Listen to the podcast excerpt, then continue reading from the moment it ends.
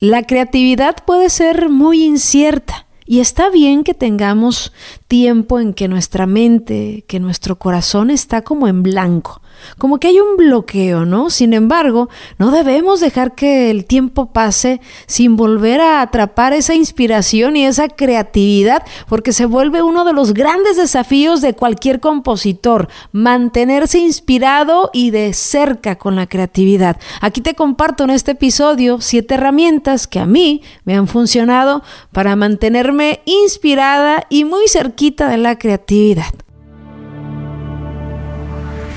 Estás a punto de entrar al mundo de las compositoras. compositoras. Una voz que somos todas, las compositoras. Otro episodio más saludándote. Gracias por tu espacio, por tu tiempo. Te saludo desde Mazatlán, Sinaloa. Me vine por acá a Mazatlán, me encanta Mazatlán. Digo, aparte de que es de las rutas que hago por lo menos cuatro veces al año, ¿no? Vengo a componer con otros autores. Me parece Mazatlán un lugar, y de hecho Sinaloa, donde más autores talentosos he encontrado. Eh, sin menospreciar a nadie, eh, pero es la realidad. Aquí levantas una piedra y sale un compositor o una compositora y, tiene Sinaloa, ¿no? Bastantes autores, sobre todo en el regional, que, que mis respetos. Aquí estoy en, en, Mazatlán, Sinaloa, te saludo con gusto. Hablemos de, de este desafío, ¿no? Que es mantenerse inspirado y creativo.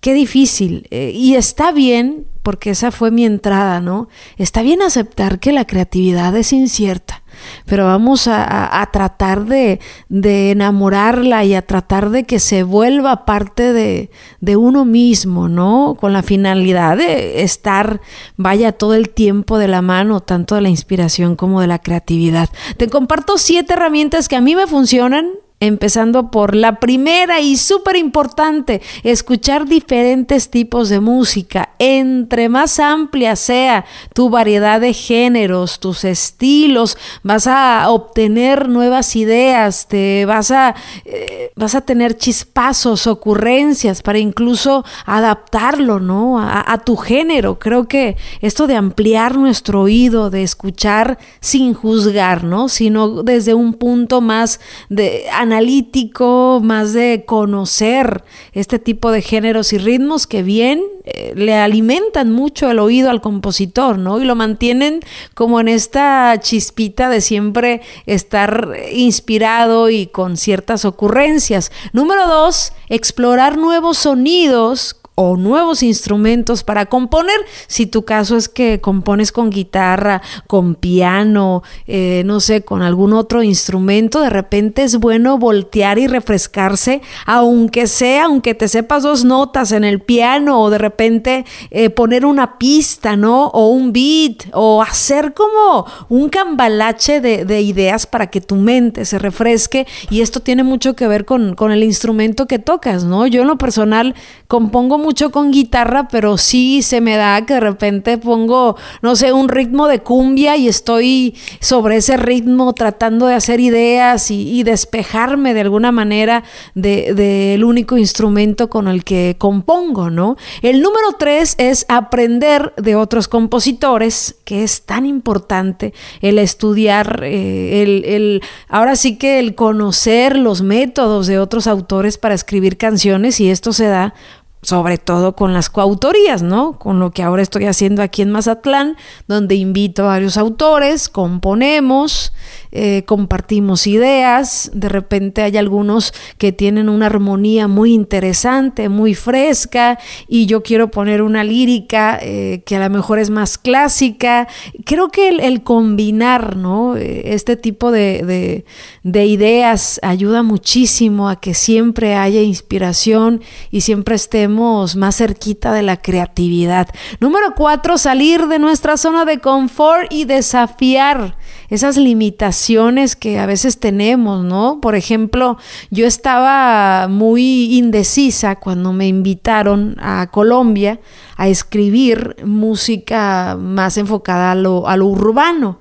La verdad es que yo me he enfocado en el 99.9% al regional mexicano, ¿no? Los que me conocen saben que he hecho algunas cositas eh, entre pop y regional, pero lo urbano, la verdad que tengo casi tres canciones, ¿no? Que han salido eh, donde yo he colaborado. Y cuando me invitaron a Colombia a hacer un campamento precisamente con esta línea, más en urbano, sí dudé mucho, pero me dije, a ver, voy a salir de mi zonita de confort y voy a aventarme. Me fui, me aventé el campamento, quedé sorprendida de lo que aprendí, de las cosas eh, que, saqué, ¿no? Que, que no conocía de mí. Y creo que es tan importante salirte de tu zona de confort porque precisamente es te va a dar más inspiración y te va a mantener eh, en este desafío, ¿no? De, estar de cerca con la creatividad.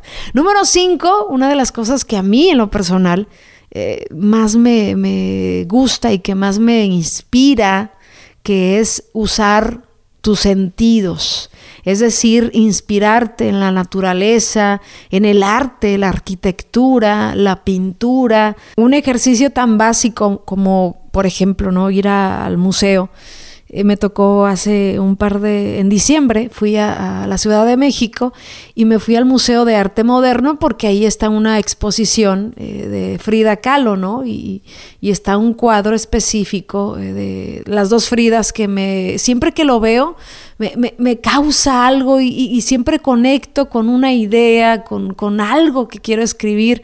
Así es que me fui al museo, vi el cuadro, estas escapadas de, de usar tus sentidos como para percibir otro tipo de arte, te dan muchas tablas en la inspiración y aunque muchos somos flojos para leer, para visitar museos, para observar eh, de repente la, arquitectura o, eh, ver teatro, ver musicales. Una vez fui, fíjate, te voy a contar esta anécdota que es muy, muy chistosa. Una vez fui al musical de Cats, ¿no? Aquí en, en Los Ángeles y me pareció fenomenal el musical. Llegué a casa y se me ocurrió hacer una canción que se llama La, Gata Negra, ¿no? Que por cierto está por salir con un grupo de cumbia súper popular. Y, y, yo realmente dije, wow, salí tan inspirada que la canción fluyó de una manera increíble. Ojalá pronto puedas compartir esta cumbia fabulosa que les quedó a esta agrupación, eh, La Gata Negra. Así es que hay que usar nuestros sentidos para inspirarnos también el hacer ejercicio, el tener caminatas donde estemos de cerca con la naturaleza, a mí en lo personal me relaja la mente, me ayuda eh, de alguna forma a estar más conectada con mi inspiración. Número 6, que es tan importante aceptar la incertidumbre, aceptar que no todo va a ser perfecto y que la creatividad es así de incierta. A veces te vas a desesperar porque no encuentras la palabra precisa y está bien. Eso es muy sano. Decir, ¿sabes qué? Estoy bloqueadísima y no puedo más pero mañana, con más ganas, con más entusiasmo,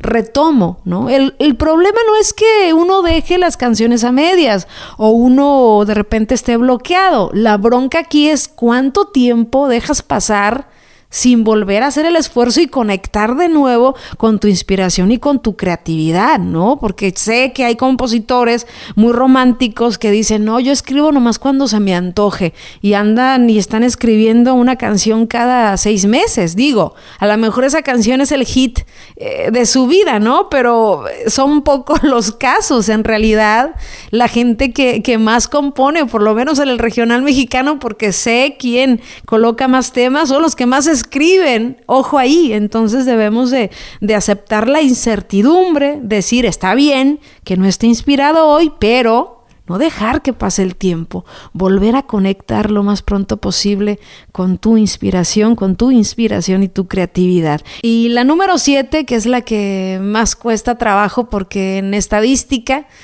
los mexicanos, para empezar, no leemos ni siquiera dos libros al año, o tres creo que es eh, una máxima, ¿no? Sin embargo, en otros países como Estados Unidos, eh, como Europa, la gente lee pues alrededor de 10 hasta 13 libros al año. La lectura, sí, la lectura ayuda muchísimo, por lo menos a mí me ayuda mucho a conectar con la inspiración, con la creatividad, eh, te hace volar a otros mundos, sea lo que a ti te gusta leer, ¿eh? A mí en lo personal me gusta leer poesía, es una de las cosas que más me inspiran. Y dirán muchos, ay, pero es que ya la poesía ya no se usa en las canciones. Esa es una, una manera o un comentario que tiene algo de razón y no estoy en su totalidad de acuerdo.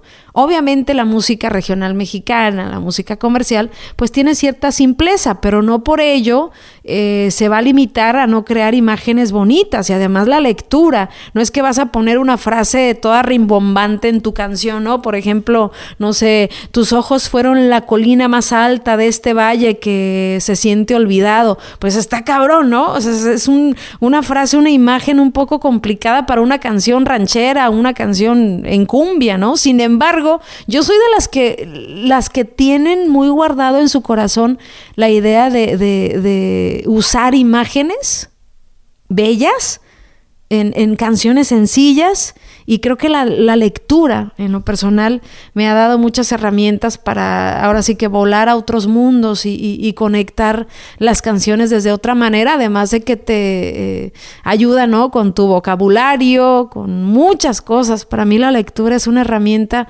bien importante y yo eh, he llevado ya un par de años que me he exigido mucho en esta parte de la lectura y me siento muy contenta de los logros que hemos tenido con, esta ya, eh, ya se me ha hecho adicción porque yo leo todos los días, procuro siempre dedicar un, poco eh, a la lectura, así es que ojalá esta herramienta también te, te, te seduzca porque se ayuda muchísimo a conectar con la creatividad y con la inspiración. Aparte de que nos pongan los cuernos, de que estemos enamorados, ¿no? Eso sucede, pero desgraciadamente no puede suceder todos los días.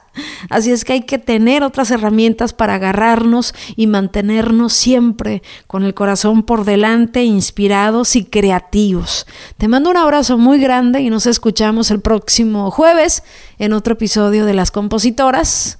Aquí me voy a comer unos camaroncitos ahí en el, en el en una palapa, allá en el malecón, terminando mi sesión el día de hoy. Te mando un abrazo y si te gustó el contenido, nos encantaría que nos calificaras con cinco estrellitas. Así nos dejas el cielo bien iluminado de las compositoras. Te quiero mucho.